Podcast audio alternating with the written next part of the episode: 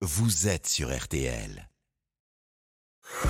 RTL Matin, bien chez soi. En pleine forme, Stéphane Plaza avec nous ce samedi matin.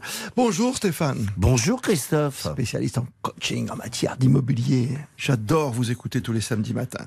Parce qu'il y a des petites choses qu'on oublie, par exemple des lois qui passent de temps en temps. Euh, quel est l'impact d'ailleurs de la loi climat et résilience sur l'immobilier qui est désormais appliquée? La loi climat résilience a été votée en 2011 pour lutter contre le dérèglement climatique. Parmi les mesures environnementales qui ont été prises, certaines concernent l'immobilier et en particulier le logement. Et pourquoi l'immobilier est-il concerné par cette loi climat et résilience L'immobilier est concerné par rapport aux biens car ils émettent 20% des émissions de gaz à effet de serre en France et se positionnent derrière les transports. Ce qu'ils dégagent renforce l'état de serre, c'est-à-dire la production de la chaleur responsable du réchauffement climatique. L'objectif consiste à réduire au minimum leur consommation d'énergie et leur capacité à émettre ces gaz à effet de serre. Et l'impact se focalise-t-il, Stéphane, sur l'immobilier neuf et ancien? Concernant les bâtiments récents, la loi climat ne les impacte pas car ils répondent aux normes qui permettent de limiter leur empreinte de carbone. Cela concerne plutôt les biens construits jusqu'en 1999 où les rénovations énergétiques doivent être prises en compte. Alors Stéphane Plaza, question essentielle aujourd'hui à notre époque. Comment réduire l'impact des bâtiments sur le réchauffement climatique? En faisant des travaux d'isolation et de ventilation de logement, comme l'isolation des portes, des fenêtres, l'installation d'un double vitrage ou l'isolation des sols et des plafonds.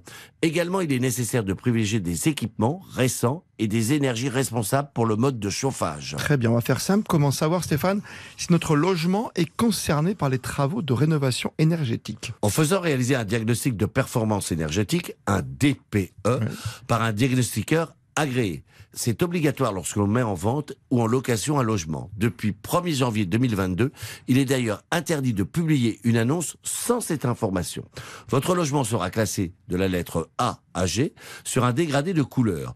Comme nous avons l'habitude de le voir sur les appareils électroménagers, les pires, ceux classés en F et G, sont appelés des passoires thermiques parce qu'ils émettent plus de gaz à effet de serre que les autres et nécessitent des changements. Alors, question très précise. Si je suis propriétaire d'un logement F ou G, par exemple, et que je ne réalise pas ces travaux, ces travaux nécessaires aujourd'hui, quelles en sont les conséquences?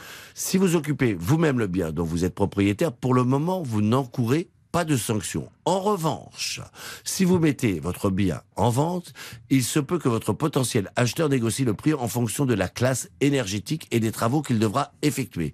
D'autre part, à compter du 1er avril 2023, si vous vendez votre maison individuelle et qu'elle est classée F ou G, vous devrez produire en plus un audit énergétique qui listera l'ensemble des travaux de rénovation énergétique nécessaires pour améliorer les performances du bien. Eh bien, enfin, une question qui me vient tout de suite. Si c'est un logement mis en location, par exemple, Stéphane? Si le bien est classé F ou G et situé dans une zone où les loyers sont encadrés comme Paris, Bordeaux ou Montpellier, vous n'avez plus la responsabilité d'appliquer un loyer majoré.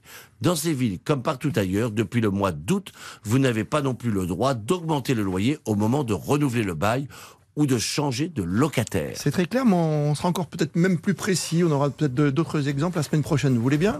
Avec plaisir. Hein, Sur la vente d'un appartement, par exemple, comment ça se passe par rapport à une maison?